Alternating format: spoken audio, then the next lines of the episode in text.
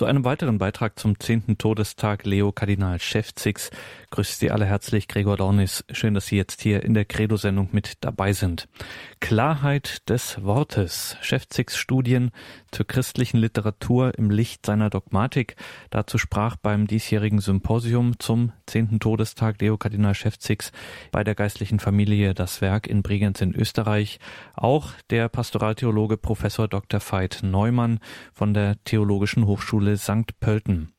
Veit Neumann ist studierter Journalist, Pädagoge und promovierter Theologe und sein Thema Klarheit des Wortes Schäfzigs Studien zur christlichen Literatur im Licht seiner Dogmatik berührt einen Themenkreis, der das 20. Jahrhundert einfach nicht losgelassen hat und im Grunde bis heute weiter währt, nämlich die Frage nach dem Wesen der Sprache, nach dem Sinngehalt theologischen Redens, wie sich das Ganze darstellt in Schäfzigs Studien zur christlichen Literatur im Licht seiner Dogmatik.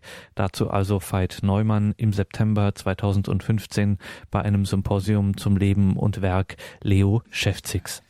Ja, vier Gründe äh, möchte ich anführen, warum ich gerne hier bin. Erstens, Kardinal Leo Schäfzigs Zig bin ich im Leben zweimal begegnet. Zunächst durch die Vermittlung des anwesenden Professor Ziegenaus im Rahmen eines Zeitungsinterviews in München anlässlich des Erscheinens eines Bandes der katholischen Dogmatik, die die beiden, wie jetzt auch vorhin wieder gehört, herausgegeben haben.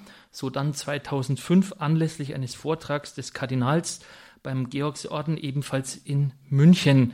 Beide Male haben mich seine Sprache und sein Sprechen sehr beeindruckt ein Grund, wieso ich gerne zugesagt habe, über dieses Thema jetzt hier zu sprechen.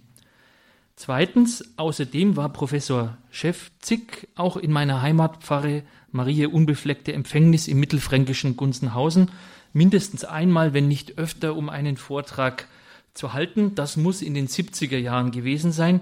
Ich habe den schriftlichen Hinweis zu diesem Vortrag dazu eben zufällig entdeckt war aber selber nicht dabei. Der damalige Stadtpfarrer von Gunzenhausen, der mich sehr geprägt hat, Monsignore Ewald Fröhlich, stammte aus dem schlesischen Schönau und da waren die Verbindungen von München nach Gunzenhausen nahe, wie im Falle vieler innerschlesischer Verbindungen. drittens, ich finde es schön, hängt hier im, im Konterfei, das ist schon schön. Ich finde es vor allem auch schön, dass Kardinal Schäfzig Mitglied der KDSTV, der Katholischen Deutschen Studentenverbindung Greifenstein, Breslau zu Frankfurt, im Kartellverband der Katholischen Deutschen Studentenverbindungen war, dem ich selbst in Form von zwei Verbindungen angehöre. Viertens, schließlich, wie bereits angeklungen, ist mir der christliche Roman, wie Schäfzig sagt, wie ihn Schäfzig genannt hat, ein Anliegen, sowie seine Autoren und nicht zuletzt die Zukunft eben dieses Romans. Und ich habe lange überlegt und mich jetzt doch innerlich durchgerungen, noch ein fünftes Motiv anzuhängen.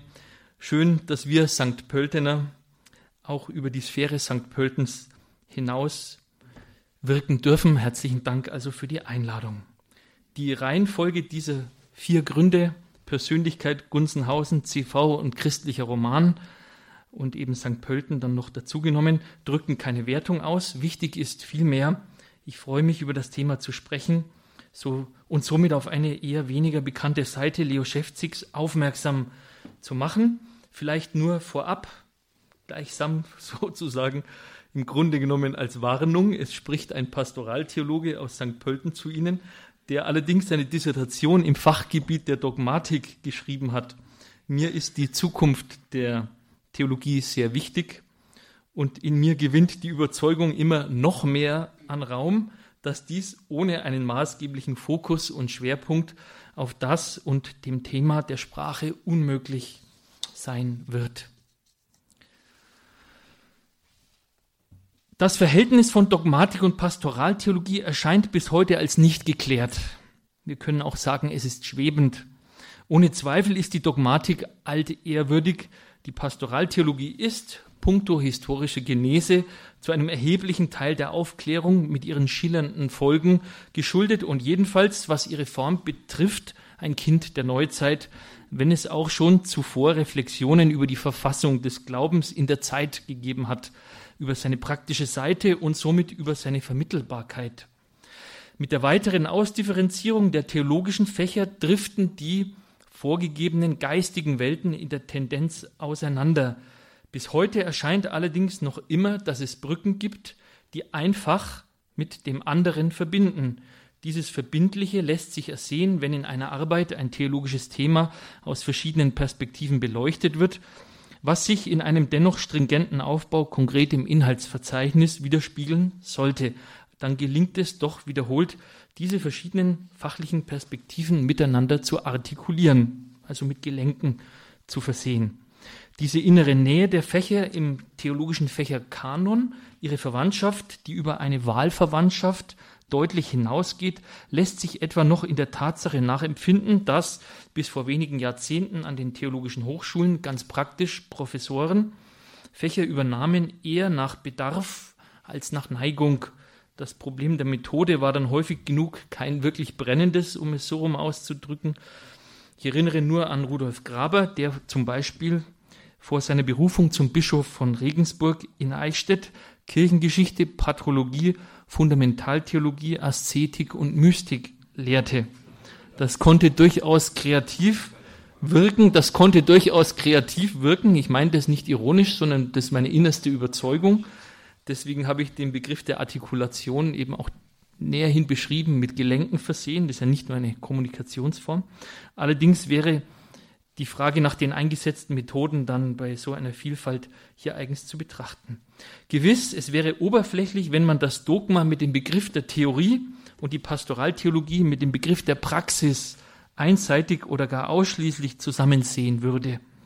Immerhin ist Theoria die tiefere Schau ins Wesen der Dinge, die übernatürliche Schauung. Grau, teurer Freund ist alle Theorie und grün des Lebens goldener Baum, hat Mephisto recht schlau dahergesprochen.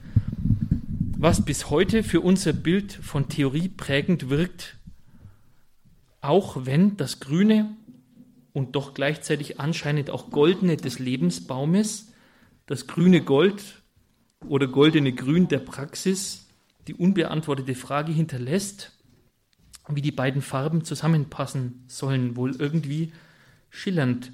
Der vereinseitigenden Abqualifizierung der Theorie ist allerdings und jedenfalls entgegenzuhalten, nichts ist so praktisch wie eine gute Theorie. Das Zitat, das ist ein Zitat, wie erst kürzlich oder das erst kürzlich Bischof Rudolf Voderholzer in Regensburg ähm, gebracht bzw. genannt hat. Bei aller aphoristischen, bei aller aphoristischen Zuspitzung, die sich hier zeigt, ist diese Erkenntnis oder doch Ahnung von der praktisch bewährten oder immerhin bewährungsfähigen Theorie der Hinweis auf Folgendes.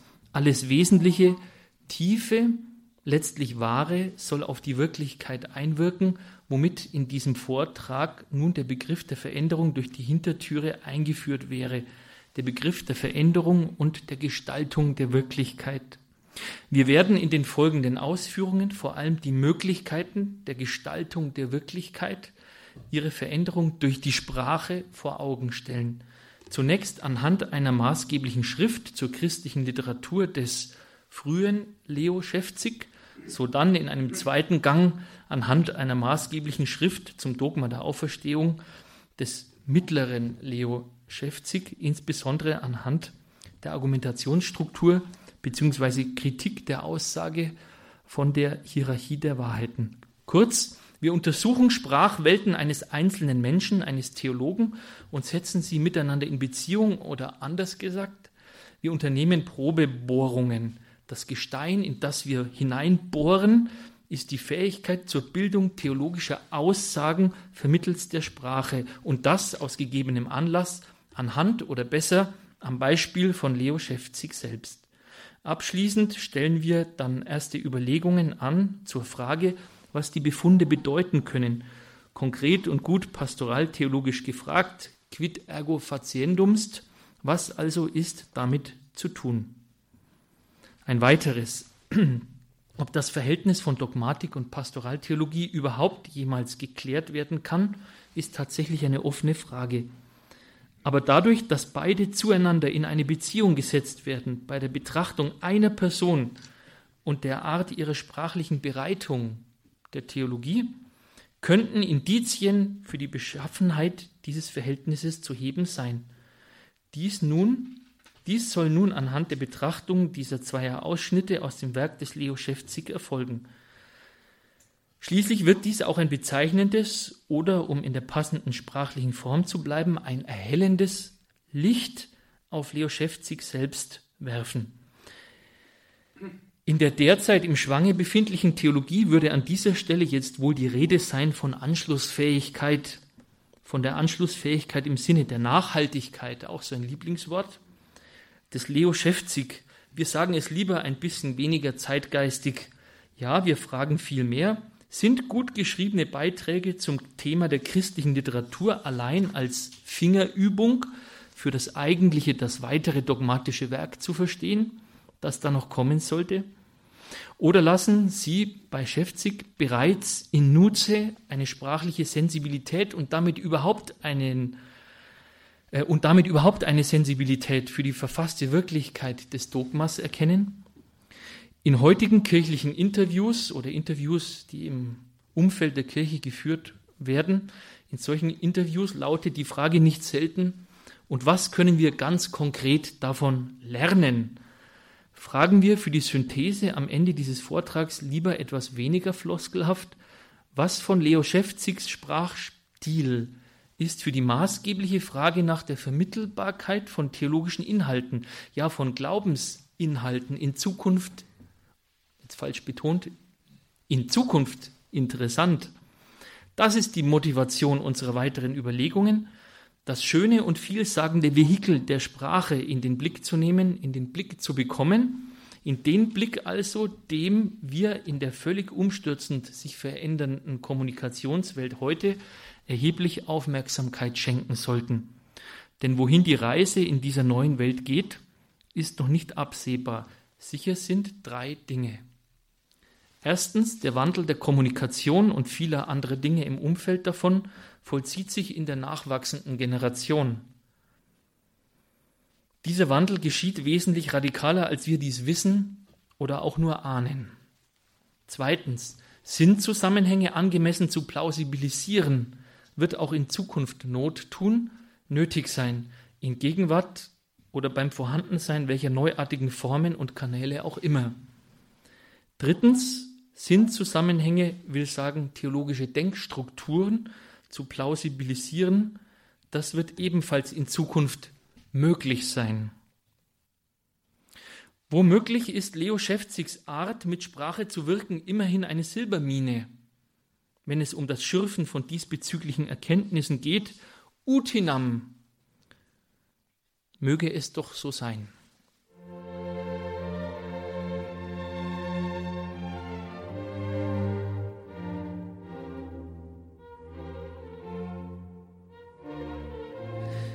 Und somit heben wir den sprachlichen Vorhang selbst zum Thema der Sprache. Natürlich gibt es ganz verschiedene Möglichkeiten, Sprache zu erfassen. Zunächst ist an die Linguistik zu denken, aber wir meinen hier weniger Sprache in ihren verschiedensten Betrachtungs- und Erforschungsmöglichkeiten in sich, vom einsamen sprachlichen Partikel aus ein oder zwei Buchstaben wie O oder So bis hin zur Sphäre von Sprache als hochkomplexes Zeichensystem, das auf der anderen Seite der Skala den Begriff der Sprache seinerseits aufzulosen droht, reicht das Spektrum, sondern wir meinen Sprache als die wesentliche, ja die wesentlichste Ausdrucksmöglichkeit des Theologen.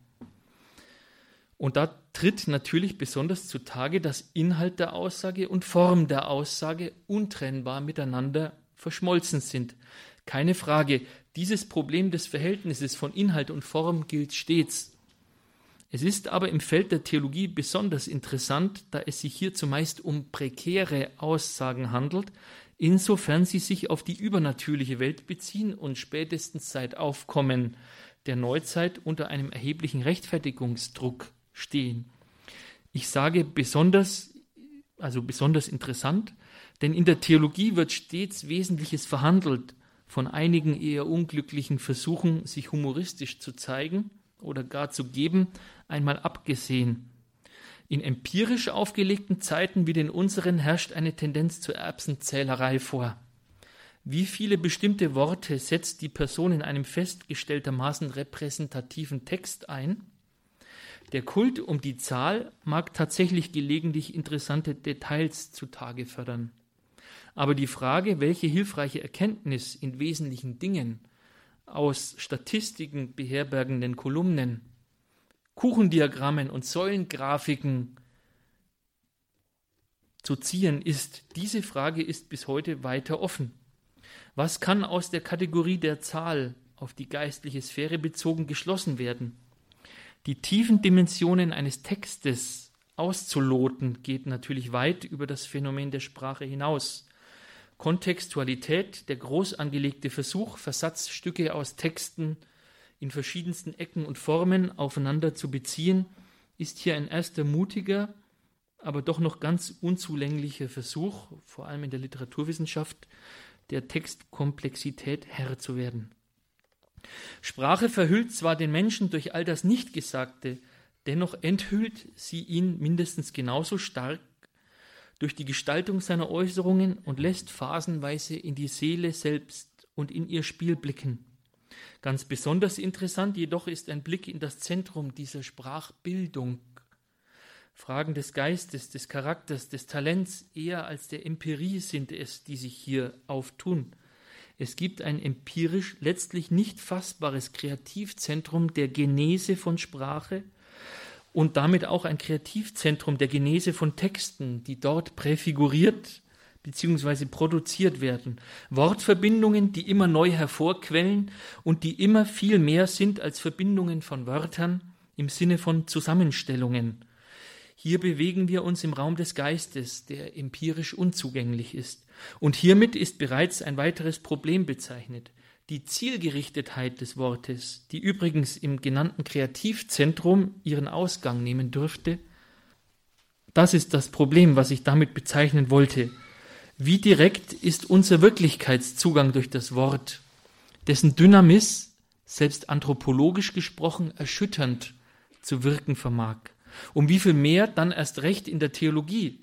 Die Klarheit des Wortes wirkt packend, zupackend, ergreifend und ins Extrem getrieben sogar unmenschlich.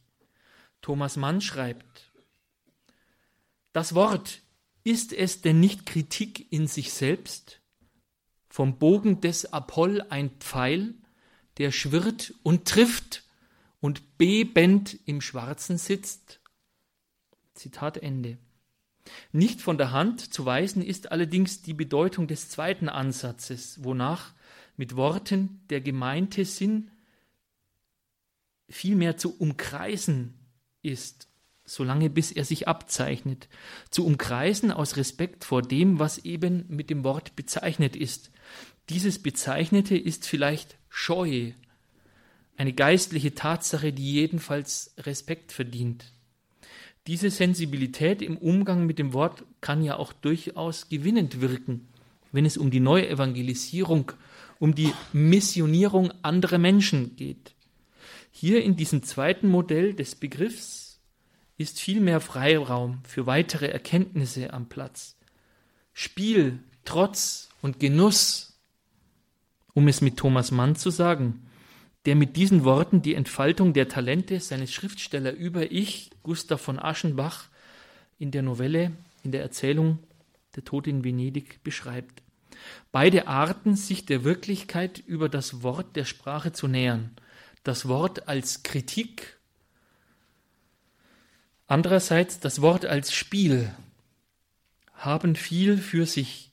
Wäre es erlaubt, der Dogmatik das Wort als Kritik der Pastoraltheologie das Wort als Spiel zuzuordnen? Oder täte aus praktischer Sicht gerade das Gegenteil Not? Wie Debimus.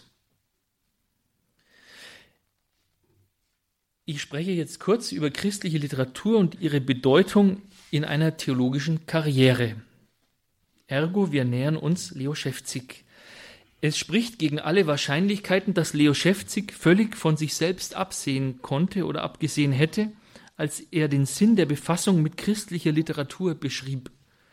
Schäfzig, bereits Mann der Kritik und des kritischen Wortes, aber auch mit Verständnis für das Spiel des Wortes ausgestattet.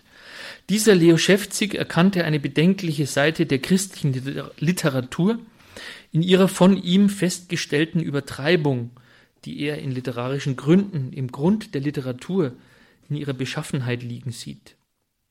Er schreibt 1952, Zitat, der Theologe aber wird das Gefährliche dieser Extremisierung nicht übersehen können und das Unzulängliche nicht übersehen können, das Unzulängliche an jener aus der religiösen Erregtheit der Zeit kommenden Sucht, Geheimnisse, die nur dem übernatürlichen Glauben zugänglich sind, durch Vergröberung sinnlich greifbar zu machen und im Roman anschaulich und abschließend festzulegen.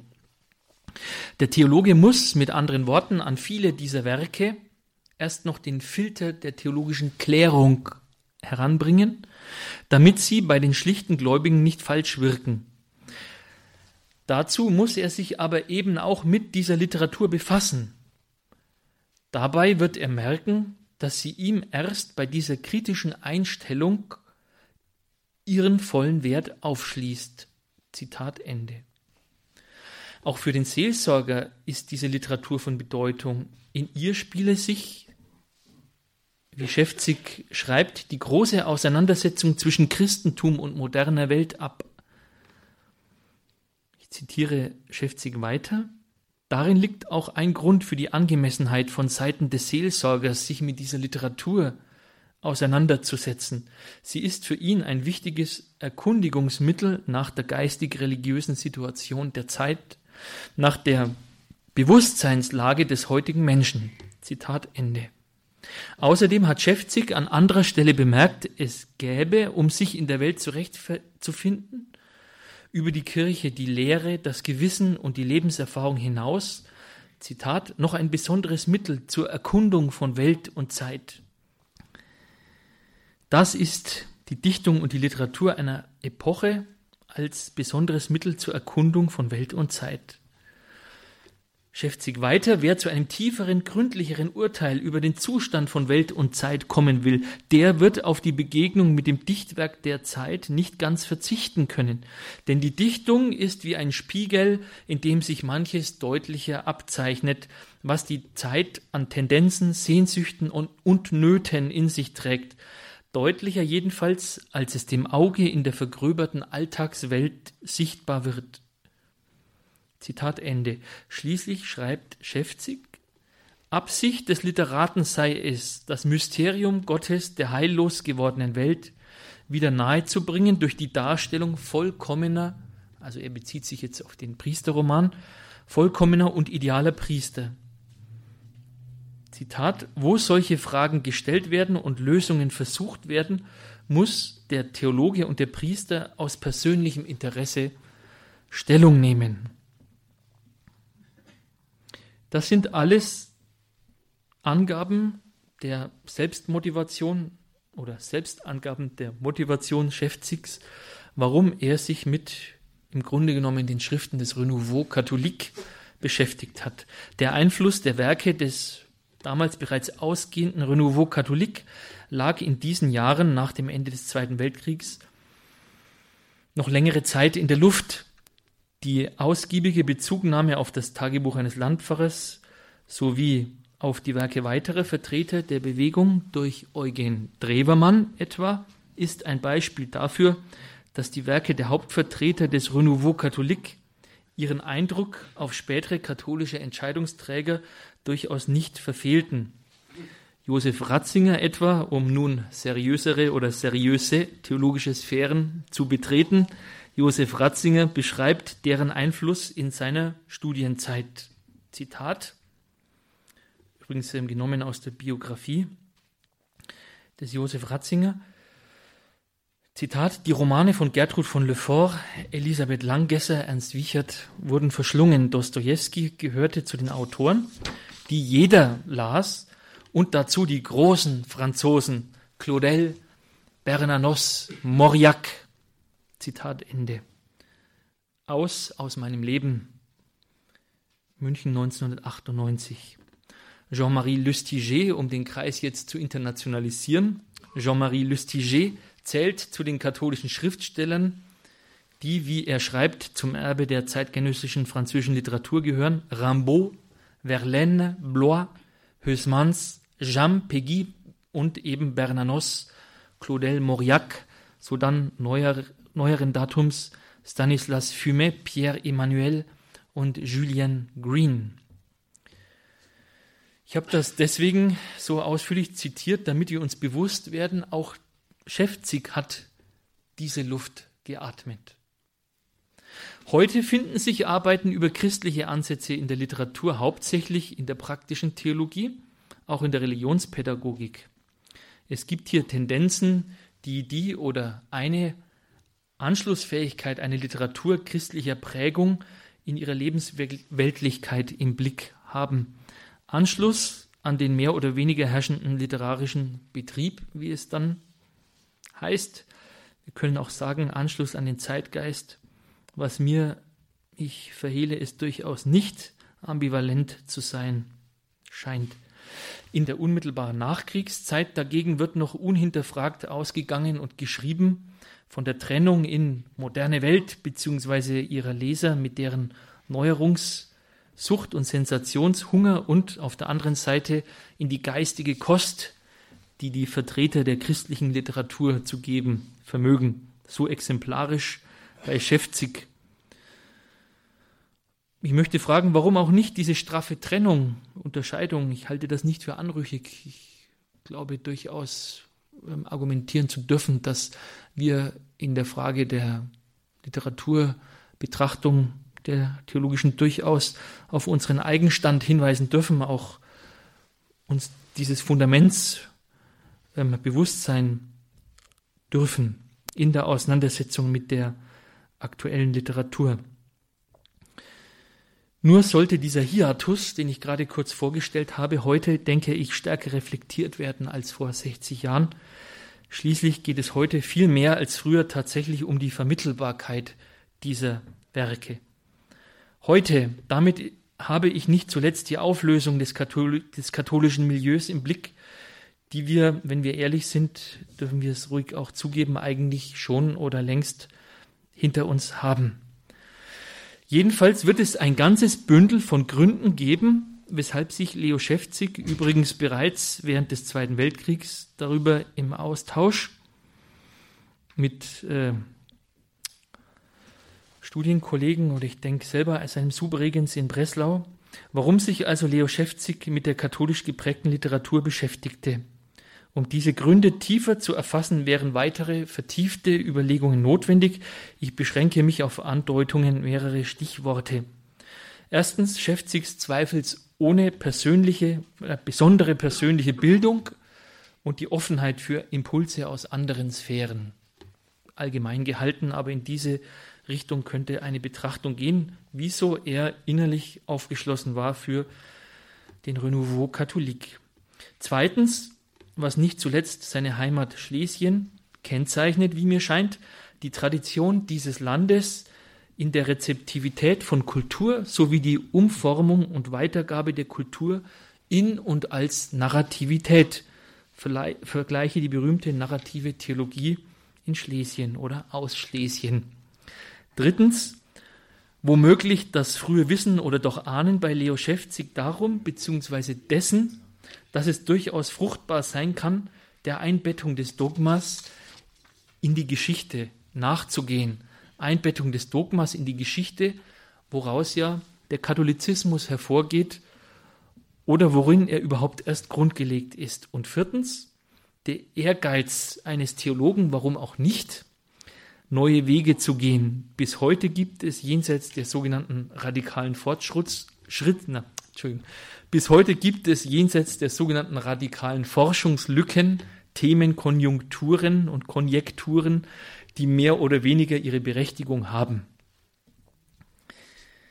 Ich möchte jetzt etwas immer konkreter werdend zum Umgang Leo Schäfzigs mit der Sprache sagen.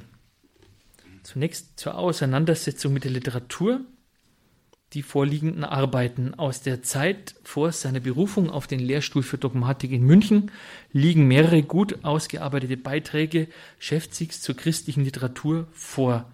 Es geht darin, und das soll den Schwerpunkt der Zitate der folgenden Betrachtung bilden, um Georges Bernanos und seine Werke. Die beiden maßgeblichen Texte heißen oder tragen den Titel Die Priestergestalt in der modernen Literatur. Der zweite dann Georges Bernanos, Die Wirklichkeit und das Geheimnis der Gnade. Sonst aber in weiteren Texten geht es auch um Fjodor Michailowitsch Dostojewski sowie bereits dankenswerterweise erwähnt Ernst Jünger. Unter den hauptsächlichen Vertretern der christlich-religiösen Literatur oder des katholischen Romans, beides Bezeichnungen Schäfzigs für die, den Renouveau Catholique, ragt für Schäfzig wie auch überhaupt Bernanos hervor. François Mauriac, Literaturnobelpreisträger von 1952, ein maßgeblicher, wird von ihm öfter genannt, allerdings weniger als Gegenpol zu Bernanos. Eine solche Position, eben die Position des Gegenpols, kommt Graham Greene mit E am Ende im Gegensatz zu dem vorab zitierten Julian Green zu, und zwar Green mit E als dem Engländer. Es sind diese Arbeiten Schäfzigs im Grunde genommen Arbeiten zu Vertretern dieses Renouveau Catholique, wie diese lose Bewegung von katholischen Laienschriftstellern nach einer Veröffentlichung aus den 1920er Jahren zunehmend genannt wurde und wird. Soweit ich sehe, verwendet Schäfzig diesen Begriff Renouveau Catholique, also katholische Erneuerung, allerdings nicht. Der Renouveau Catholique hatte sein Zentrum zweifelsohne in Frankreich in den Jahren, in denen Schäfzig die von seinen Vertretern hervorgehenden Romane freudig begrüßt. Wir sind heute in der glücklichen Lage, wieder eine christlich-religiöse Literatur zu besitzen, schreibt er. In diese Jahre, in diesen Jahren hatte die Bewegung allerdings bereits ihren Zenit überschritten. Was die genannten Arbeiten Schäfzigs, insbesondere die über die Priestergestalt in der modernen Literatur, betrifft, so ist für uns die Feststellung von Bedeutung. Auf den christlichen Roman hat Leo Schäfzig bereits den klaren dogmatischen Blick.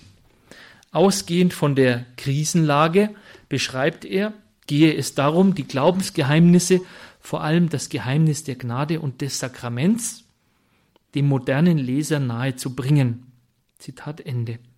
Das ist eindeutig sein dogmatischer und sein eindeutiger dogmatischer Zugang zur Materie. Ein wenig schwungvoll nennt Schäfzig Bernanos Romanproduktion Theologie in Romanform, was durchaus kritisiert werden darf, denn der betroffene Autor Bernanos selbst meinte durchaus nicht, Theologie hervorzubringen. Zutreffender ist es davon auszugehen, dass die theologischen Aspekte darin tatsächlich vom zünftigen Theologen bearbeitet werden können. Wenige Zeilen später erfolgt aber im vorliegenden Text selbst durch Schäfzig eine unauffällige Relativierung durch das Wort immerhin vom theologisierten Roman, also nicht mehr Theologie in Romanform, sondern der theologisierte Roman. Angesichts der Mysterien müsse, Zitat, Schäfzig diese Literatur in ganz neue Tiefen hinabloten, um das Wirken des Mysteriums doch zu erfassen und glaubwürdig aufzuzeigen. Zitat Ende. Es folgen weitere grundlegende Gedanken des Dogmatikers. Zitat, lässt sich etwas Übernatürliches wie die Gnade und das Wirken des Sakraments überhaupt in dieser Weise vor die Sinne ziehen, dass ich sagen kann, hier ist die Gnade am Werke. Zitat Ende. Weiter schreibt Schäfzig, das hieße in die Werkstatt Gottes Einblick nehmen, sein Handeln an den Seelen mit menschlicher Logik nachrechnen, das hieße das übernatürliche Naturalisieren. Zitat Ende. Dann kommt es im Fortgang des Textes die Priestergestalt in der modernen Literatur zu einer Exegese maßgeblicher Werke Bernanos, Graham Greens, kennen wir zum Beispiel von dem berühmten Film Der dritte Mann, ist ja ein Werk von ihm, sowie Dick Auendijks, eines Holländers, der zur Bewegung gerechnet wird. Wenn nicht die Größe, so doch das Besondere der Schäfzigschen Befassung mit der christlichen Literatur ist ihre Durchleuchtung anhand der dogmatischen Grundfragen, die er zutreffend mit den Beschreibungen seiner Zeit versieht. Er trägt somit genuin theologische Fragen an den Priesterroman heran, nicht die Vermittelbarkeit der Inhalte des theologischen Romans, etwa in eine säkularisierte Gesellschaft hinein ist sein Thema. Vielmehr geht es ihm um die grundlegende christliche Sicht, das Geheimnis der menschlichen Existenz in ihrer Spannung zwischen Gott und Welt, schreibt er, zwischen himmlischem und irdischem, zwischen Gnade und Sünde. Zitat Ende. Das sei die Aufgabe, dies mit dichterischen Mitteln darzustellen. Allerdings differenziert Schäfzig, die Dichtung stelle den Sinn des zeitlichen Daseins des, Daseins des Menschen dar und das auf dem Hintergrund der ewigen Wahrheiten, für die dann, ich darf ergänzend sprechend, die zünftigen Theologen, die Dogmatiker zuständig sind. Von einer Annäherung oder gar Assimilation der Theologie in einem wie auch immer konstruktiven Dialog mit der Welt ist hier keine Rede. Vielmehr leiste die Theologie eine ihrerseits vertiefte Deutungsarbeit dessen, was diese Literatur in ganz neue Tiefen hinabloten muss.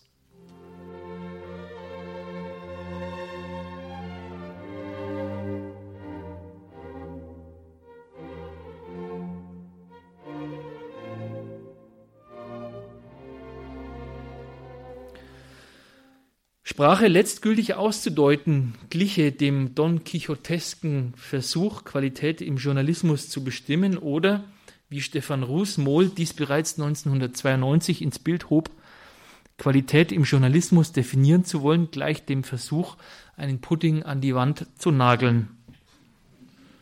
Und so sinnlos wird es auch sein, Sprache, also nicht sinnlos Sprache auszudeuten, sondern sie, äh, den Anspruch zu erheben, sie letztgültig auszudeuten. Das möchte ich mit diesem Vergleich sagen. Analog dazu also, Sprache lässt sich nie definitiv ausdeuten. In unserem vorliegenden Fall aber haben wir immerhin das Kriterium der Theologiefähigkeit von Sprache, beziehungsweise damit wesensmäßig verwandt, das Kriterium der Sprachfähigkeit von Theologie an der Hand, das wie ausgehärtetes wie aushärtendes Gelee bei diesen Vorgängen der Bestimmung zu wirken vermag. Bei der Beschreibung von Sprache geht es um ineinander verschränkte Motive, die sich in der konkret ausgeführten Sprache jeweils überlagern, die aber zu Erkenntniszwecken im Geiste auseinanderzuhalten sind. Texte führen diese vielfältig verschränkten Motivlagen der Sprache zusammen. An dieser Stelle nehme ich vorschlagsweise, nenne ich vorschlagsweise plausible Kriterien, einem solchen Text eines Autors verantwortet zu begegnen, um ihn zu deuten. Diese Kriterien zum Zwecke einer Textanalyse über die übliche quantitative empirische Sozialforschung, wie sie heute üblich ist, hinaus. Diese Kriterien lassen sich in Gruppen auf drei Ebenen zusammenstellen, meiner Meinung nach am günstigsten. Und diese drei Gruppen bewegen sich vom ethisch Abstrakten hin zum praktischen Begriff. Erstens, ich schlage vor die Kriterien Behutsamkeit, Angemessenheit, Ausgewogenheit, Selbsteröffnung bzw. Personalisierung, Respekt vor dem Gegenstand, der behandelt wird, Ästhetik, Umgang mit Argumenten, die der Tendenz des Argumentierenden entgegenstehen. Das könnten also Kriterien sein, mit denen Texte entsprechend auszudeuten sind. Zweite Ebene, etwas konkreter, Erleichterung durch Überleitungen, also durch Überleitungen vorhanden, also sinneröffnende Verknüpfungen größerer Texteinheiten und die Frage, wie es um das in sich ruhen von Zusammenfassungen steht. Dritte Ebene, anhand oder die Kriterien nennt, anhand derer Texte irgendwie in den Griff zu bekommen sein könnten. Dritte Ebene, ganz konkret dann Sprachspiele, Vergleiche, Stilmittel, kritischer Umgang mit Formeln und Floskeln. Es gibt kein international wie auch immer normiertes System der Textanalyse, Texteinordnung oder gar Textinterpretation. Texte sind weitgehend herrschaftsfreie Räume, in denen allerdings die Auseinandersetzung mit der Konvention herrscht. Texte sind sensible Gebilde, die offenbaren und doch verschleiern, wie dies auch die Sprache selbst tut. Sie sind Gewebe, wie dies bereits aus, aus der Etymologie des Wortes Text selbst hervorgeht. Sie sind in Zeichen verwirklichte, ja sogar materialisierte Räume. Sie sind Häuser, Gebäude, manchmal selbst Türme des Geistes. die es ermöglichen, die Zeiten zu überschreiten. Und Schäfzig selbst nennt den Roman, einen Text erheblicher Länge, ein fortlaufendes, in sich zusammenhängendes, logisch verbundenes Gebilde. Zitat Ende. Und doch sind Texte Einrichtungen mit dem Ziel der Objektivierung. Ohne diese Objektivierungsfähigkeit wären sie im Übrigen auch für theologische Zusammenhänge ungeeignet. Nun ist es mir unmöglich, eine komplette Exegese der bislang zitierten Texte Schäfzigs zur Literatur vorzulegen. Allerdings möchte ich Anregungen zu einer solchen Exegese geben. Ich beziehe mich weiter auf den genannten Schlüsseltext, die Priestergestalt in der modernen Literatur, und möchte einige dezidiert sprachliche Punkte, insbesondere die Diktion, aber nicht nur die Diktion hervorheben. Besondere Begriffe in diesem Zusammenhang sind entweder persönlichen Zuschnitts bei Schäfzig kon oder konventionell aus der heutigen Sicht oder ästhetisch ansprechend. Diese drei Kategorien möchte ich kurz exemplifizieren. Zum Beispiel von einem persönlichen Zuschnitt lässt sich durchaus reden, wenn Schäfzig schreibt, der Priesterroman habe Heimatrecht in der Dichtung der Gegenwart bekommen. Das ein Beispiel für den persönlichen Zuschnitt einer Aussage, einer sprachlichen. Zu dem zweiten Punkt, Konventionalität, im Falle der Begriffe Neuerungssucht oder Sensationshunger, nimmt Schäfzig Anleihen an einem heute recht plastisch wirkenden Drohprediger Arsenal. Ganz selbstverständlich spricht er außerdem von den modernen Ungläubigen, heute ganz verpönt. Bis vor gar nicht so langer Zeit gehörte dies zum allerdings akzeptierten christlich-theologischen Repertoire, das ja gut biblisch gegründet ist. Man denke nur an den Herrn selbst, der sich über ihren Unglauben wunderte. Und das Adjektiv modern zusammen mit den Ungläubigen ist hier mehr als nur ein Epitheton ornans der Gläubigen. Der Begriff der Krisenlage der Zeit auch zur Kategorie Konvention zu rechnen, wirkt aus meiner Sicht etwas redundant. Mit einem gewissen Recht wird man fragen dürfen, wann ist denn eigentlich zumindest unsere kirchlichen Verkündigungs- und Predigtpraxis nach keine Krisenzeit? Und wenn immer Krise ist, ist eigentlich immer Kairos. Drittens, ästhetisch interessant sind Worte bei Schäfzig wie das Bedürfnis nach geistiger Kost. Oder, vielleicht ist es Ihnen vorhin aufgefallen, die Werkstatt Gottes. Es ist fast ein Oxymoron, wenn es Ihnen aufgefallen ist, die Werkstatt Gottes.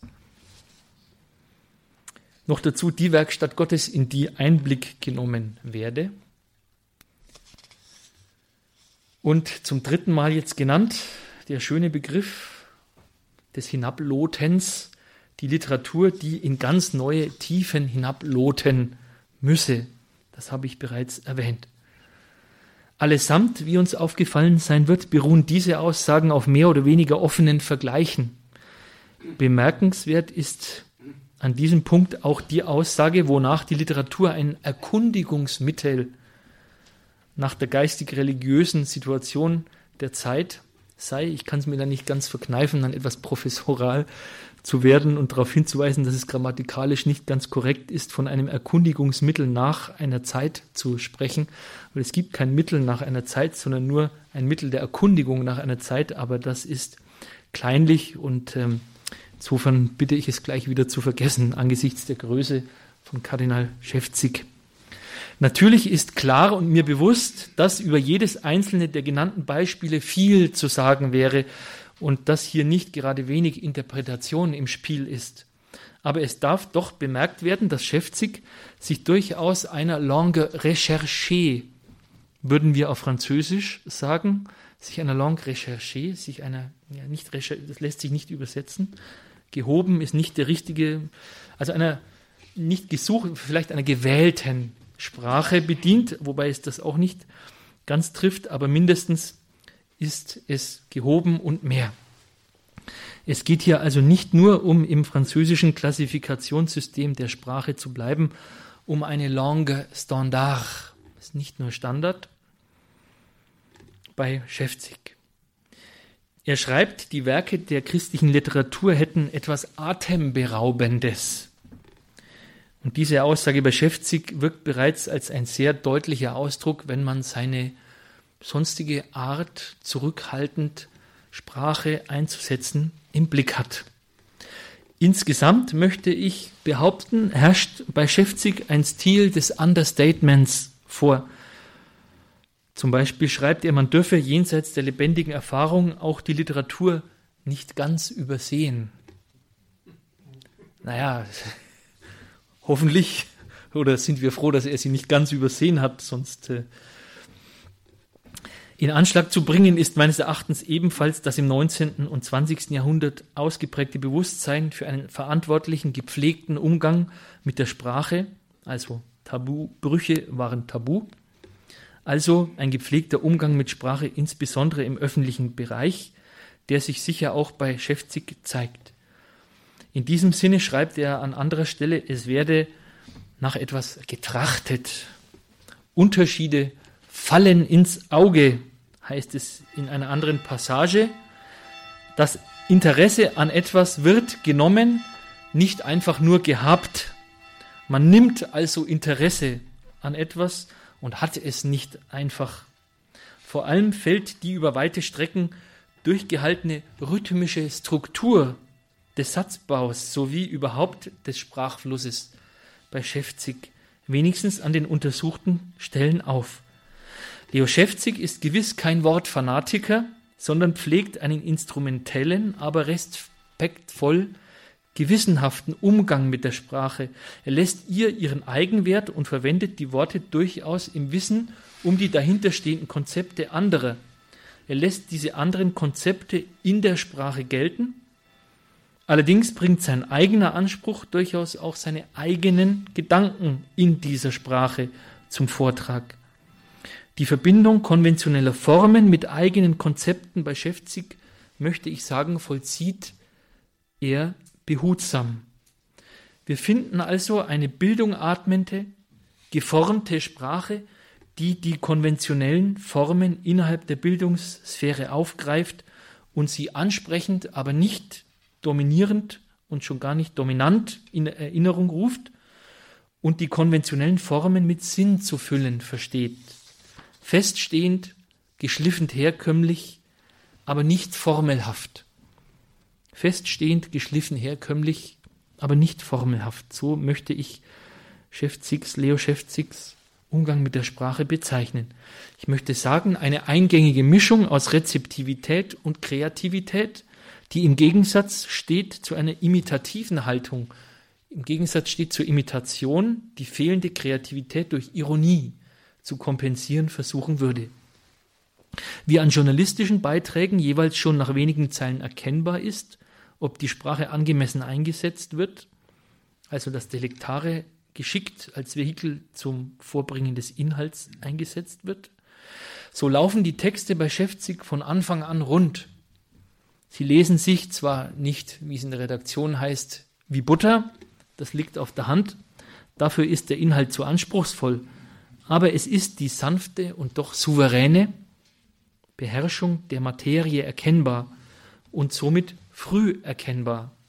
In heute oberflächlicher Diktion wäre hier die Rede etwa von einladend oder von viel Fantasie. Bei Schäfzig mag das durchaus auch sein, allerdings ist es mehr. Es ist über das Einladende hinaus ein Wecken von Interesse und über die Fantasie hinaus die Souveränität, die sich bereits hier andeutende Meisterschaft der Sprache. Tatsächlich zeigt sich bei Schäfzig eine Menschenfreundlichkeit, die den Rezipienten von einer Grundsympathie inspiriert, an der Hand nimmt und ihm vertiefte Sinnstrukturen vorführt. Seine Sprache ist weder blumig noch ist sie prall.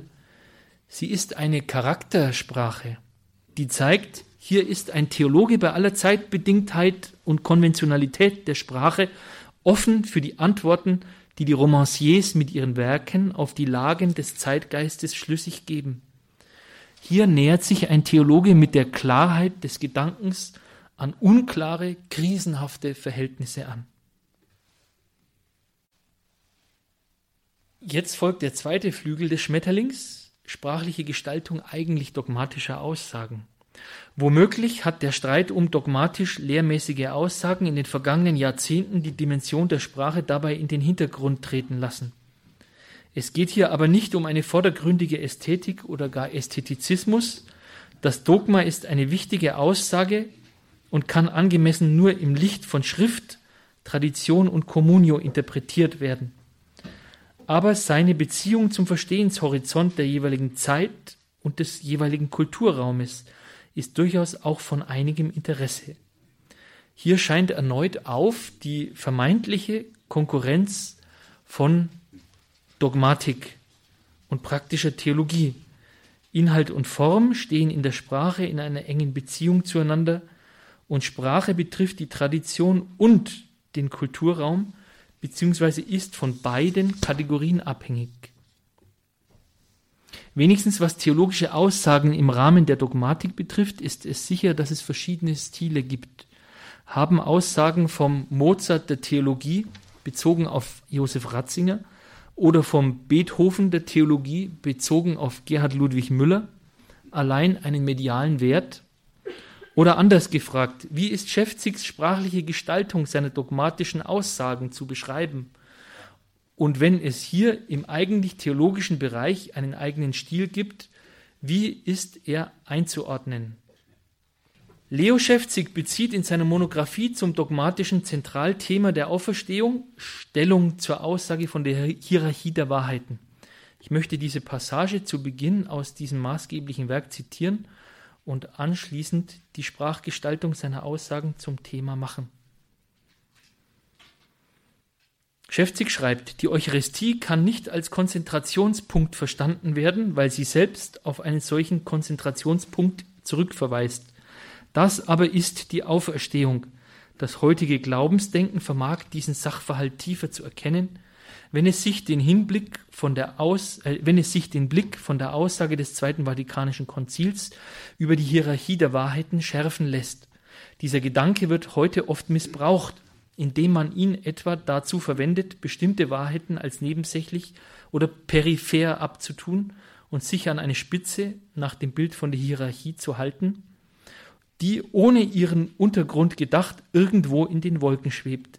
Von daher dürfte sogar kritisch gefragt werden, ob das dem heute verpönten hierarchischen Denken entstammende Bild von der Hierarchie der Wahrheiten so passend und so treffend ist, wie üblicherweise angenommen wird.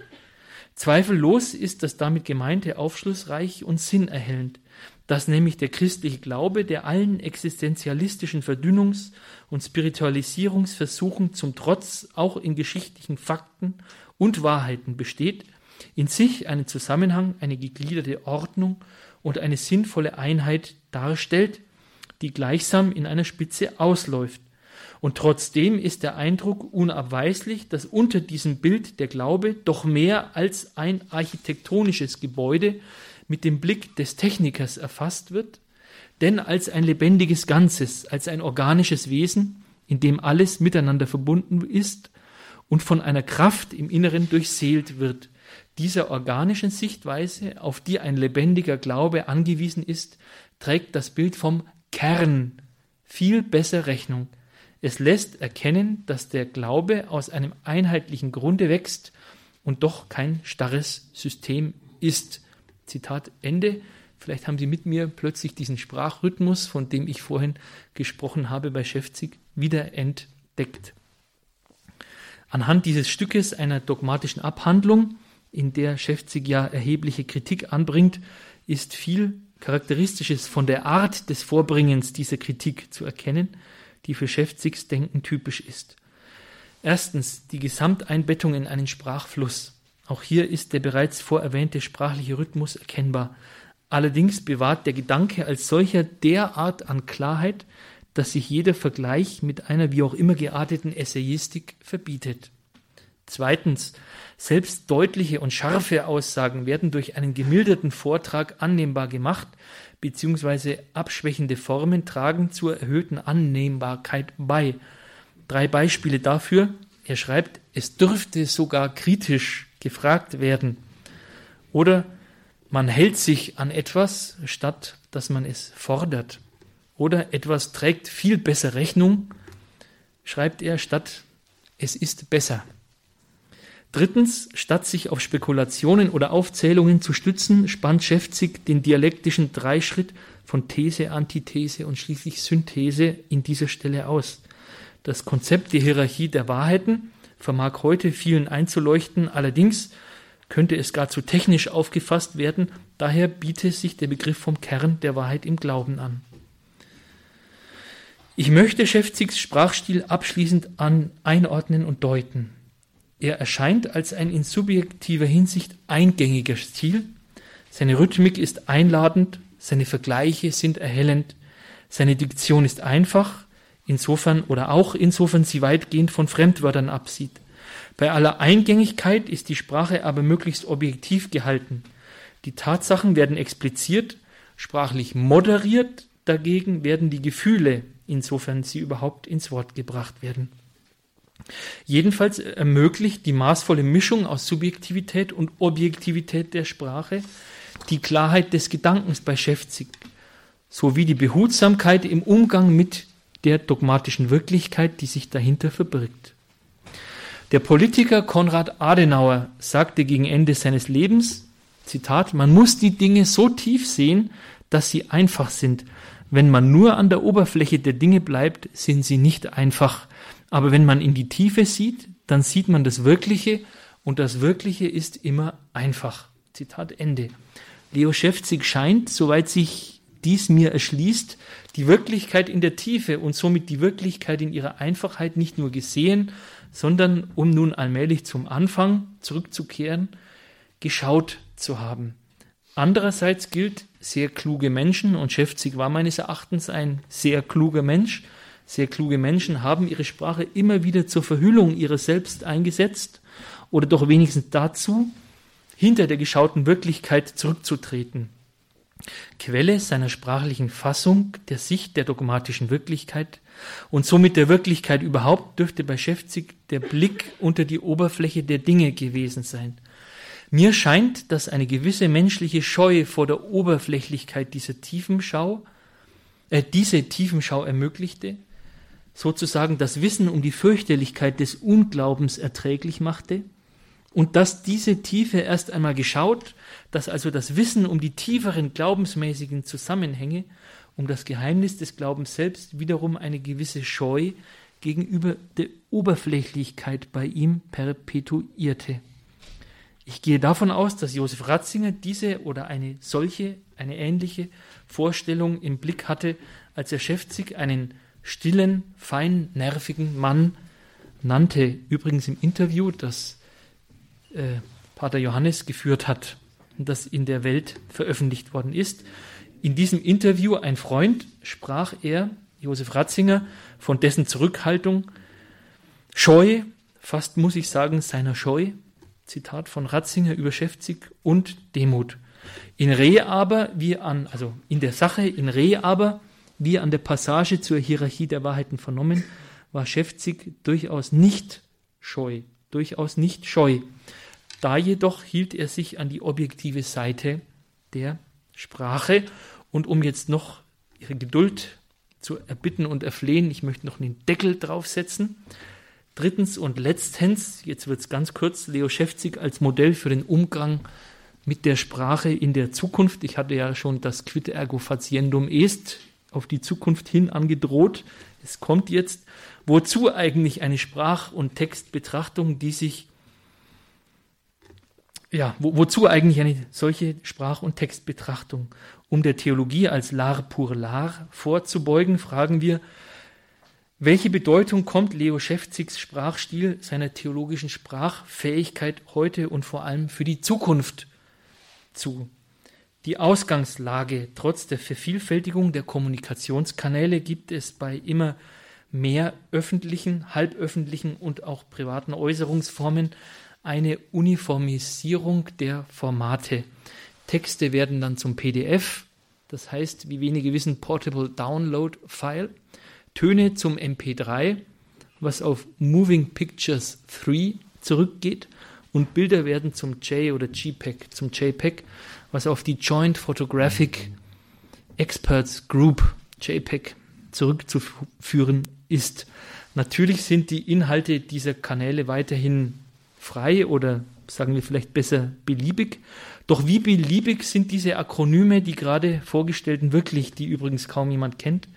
Die Erfassungssysteme wie Datenbanken, Bild- und Tonarchive, die die Verbreitung und Rezeption des Contents, wie es heißt, immer mehr bestimmen, funktionieren nach immer einfacher einzurichtenden, aber auch immer leichter unbemerkt zu kontrollierenden Systemen.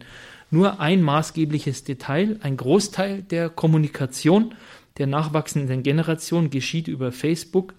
Alle Inhalte, die auf die Plattform geladen werden, sind Eigentum des Unternehmens Facebook Incorporated. Der Firma Facebook Incorporated steht Mark Zuckerberg vor. Das Unternehmen hat ca. 6500 Mitarbeiter und 1,44 Milliarden aktive Nutzer. Nur um zu sehen, in welchen Sprachdimensionen oder Kommunikations- und Dimensionen bezüglich der Kanäle in der Zukunft wir uns bewegen. Erst kürzlich hat Klaus Berger aus Heidelberg in dem Interviewband Theologie als Abenteuer über den Umgang mit der Sprache des Glaubens geschrieben. Zitat, wir erwecken öfters, wir, wir erwecken öfter den Eindruck, jede Art von christlicher Überzeugung sei intolerant.